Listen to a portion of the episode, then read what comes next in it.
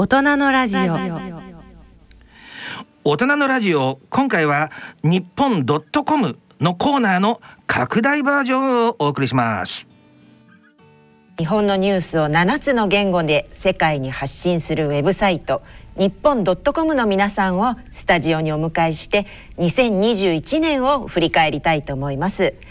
え去年も大好評だったこのコーナー。今年も日本ドットコムのチーフエディターの海田直江さんと一緒にお送りさせていただきます。え海田さんよろしくお願いいたします。よろしくお願いします。はい。あの今日初めて日本ドットコムというのをあの聞きになるリスナーの方もいらっしゃると思いますので改めて日本ドットコムについてちょっと教えていただけますか、はい、えー、日本ドットコムは日本の情報世界へということでですね日本ドットコムは日本語だけではなくて英語フランス語スペイン語アラビア語ロシア語中国語は簡体字と反対字という大陸の言葉とあと、えー、台湾などで話されている言葉ですね、えー、8つの言語で日本の情報を発信しています。でそれぞれの言語に、えー、ネイティブのスタッフがいて、えー、なんか小さいオフィスなんですけれどもいろんな国の人がいるあのなんて国際色豊かなオフィスであのえー、情報を発信しています。はい、そうですよね。今目の前にね、本当に各国からのねスペシャリストたちがあの集まってくださっていますけれども、私もあのお世話になってます。はい、あの人とさんにもですね、あの記事を執筆していただいているんですけれども、はい、えー、これまでもこういろいろとあの台湾のことを紹介していただいたりもしていたんですが、今年はですね、あのワクチン接種の打ち手として、えー、港区のお仕事をされたことを書いていただいたんですけれども、はい、まあ、それ私が読んでもすごく面白くてですねあのリスナーの皆さんにもぜひ振り返ってお読みいただきたいんですけれどもすごいそうなのかと思ったのは打つ時に入れ墨の方が、あの総入れ墨の方が来てあのそのちょっとためらわれたっていうそ,、ね、それがすごい面白いなと思います。はい、ちょうどねこれから3回目とかっていうのも始まる予定なので、はい、またどうなるかわからないんですけど、まあ、なかなかねちょっと台湾に行けない分そうやって国内でのことをあの発信したりもしました。であの海田さんからご覧になって改めて今年1年はどんな年でしたか？なんかあの去年お話しした時に、はい、えー、今年はコロナで一色だったっていうようなことを話をしたと思うんですけれども、うん、なんか今年もまたコロナばかりの1年で、まあ、最近ちょっと多少感染者が減ってきてあの雰囲気は違ってきましたけれども、はい、まあ、秋が終わるぐらいまではコロナ一色であの、まあ、人とさんもなかなか台湾に行けないっていうことでしたけれどもうちのスタッフも、あの本来であったらね里帰りとかする機会があってもいいのに行けないままみんなこう、えー、日本にいてなんとなくうつうつとした気分を抱えたまま終わってしまったなっていうそういう感じがしますね。なるほど。まあでもねその分いろんな記事をあの読むことによってあの日本にいながらもこう世界のことをね,、はい、ね分かったりとかもできると思いますので、はいはい、まああの日本ドットコムの特徴はとにかく多言語での発信ですから、まあそれぞれの言語によって注目されるニュースも違ってくると思います。でこの後は早速ですけれども、えー、英語、フランス語、スペイン語、アラビア語のエディターさんのお迎えして、えー、各言語の人気記事などを伺いながらこの1年を振り返っていきたいと思いますのでどうぞよろしくお願いいたします。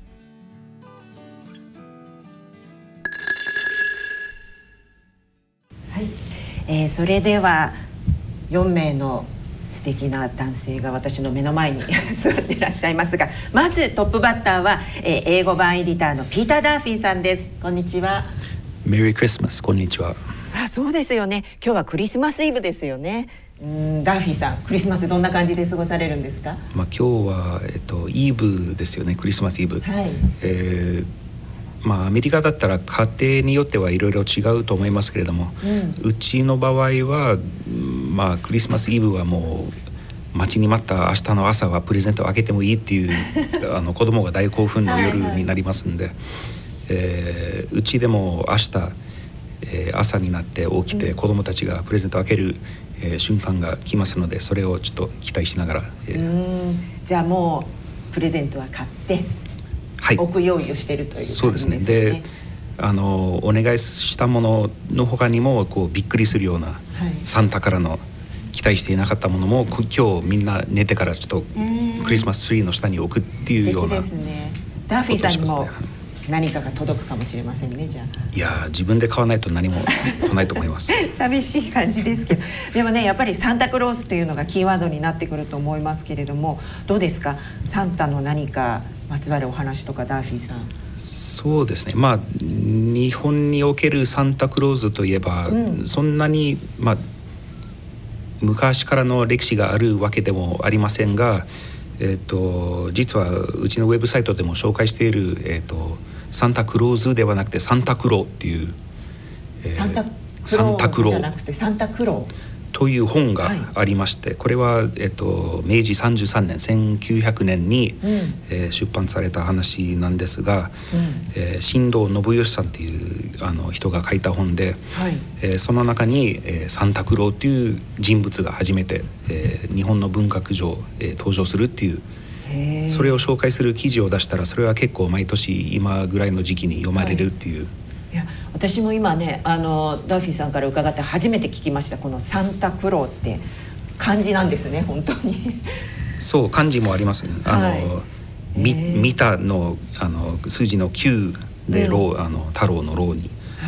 入るんですけど、はい、まあサンタクローっていうのが出てきます。で実はサンタクローズっていうのは、えー、この1900年の本では初めて出たんではなくて、うん、1874年はい、えー、築地の方の女子学校で、はい。えー、クリスマスパーティーというのを、えー、やりましょうっていうあの熱心な先生がいたようなんですが、はい。えー、その時にアメリカの大使館の人がちょっと間違った情報を発信しないのかって心配して駆けつけてあの一生懸命見てあげてこれじゃ大丈夫だっていう、うん、その時に初めてサンタクローズっていう人物が登場してこうみんなにクリスマスだっていう。あのメッセージを送るんですけども当時はなんか侍の洋服を着て刀と脇差しみたいのを身につけて今のサンタクローズとだいぶ違うようなイメージで出たんですけど、和風なサンタクローズ。一応一応サンタクローズっていう名前で登場したっていうのはそれが初めてで、ただこの1900年の本では初めて出るんですけど、はい、えー、まあ、長野県の貧しい、えー、山の中に住んでるそういう農家のところに、えー、急に犬が、えー、夜帰ってきて雪の中、うん、で帽子を持ってる。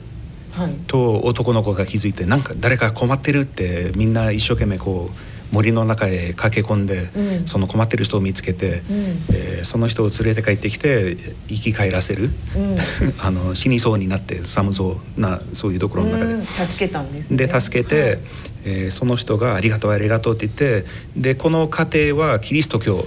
の3人家族で、はい、彼がその思い切りの神道教の人で、それを聞いてみびっくりするんですけど、うん、後から「助けてくれくれてありがとう」ってあのプレゼントをたくさん持ってくるという。そうなんです、ね、で実はあれはどこにもいそうな日本人ではなくてサンタクローっていうあの人であったっていうそういう話の展開なんですが。へえ、なんか面白そうですよね。うん、そうですね。なんかそうちょっと気になりますね。読んでみたいなと思いました。すごく私も思います。はい、これはあの読めるんですか？読めます。あの英語ではこの本のことを紹介したんですけれども、実は、はい、あの国会図書館のウェブサイトに行けばこれはサンタクローって検索すれば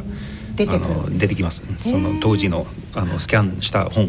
が出てきますんでそれを読めますじゃあもうあのね行ってみたいと思いますどんな形で描かれてるのか気になるところですけれどもなんかあれですか？あとサンタさんの世界選手権の記事も書かれたという。ありましたね。はいこれは、はい、えーと、残念ながらこの選手権自体は数年前からやっていないという感じなんですが、えこれは7年前ぐらいに出した記事ですかね。2014年のサンタウィンターゲームズという、えー、国際大会があってこれはスウェーデンの北の方の、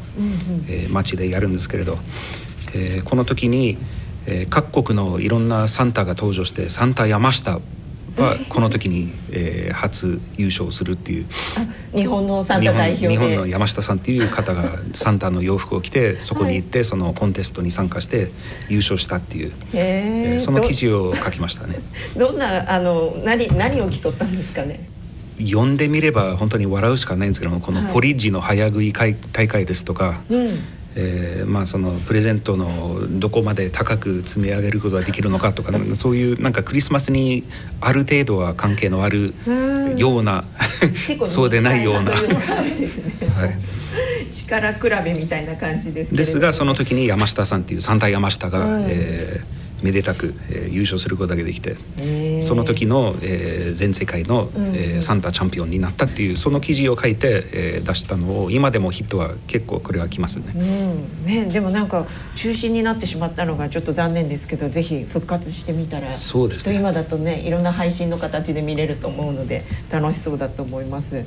あとあれですよね前回お話しした時にもあのおっしゃってくださった流行語大賞とか漢字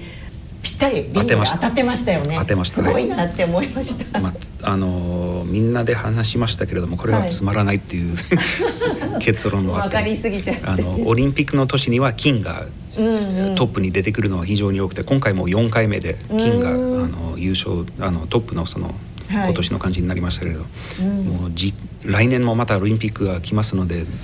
金だけはちょっと外してもらえればなって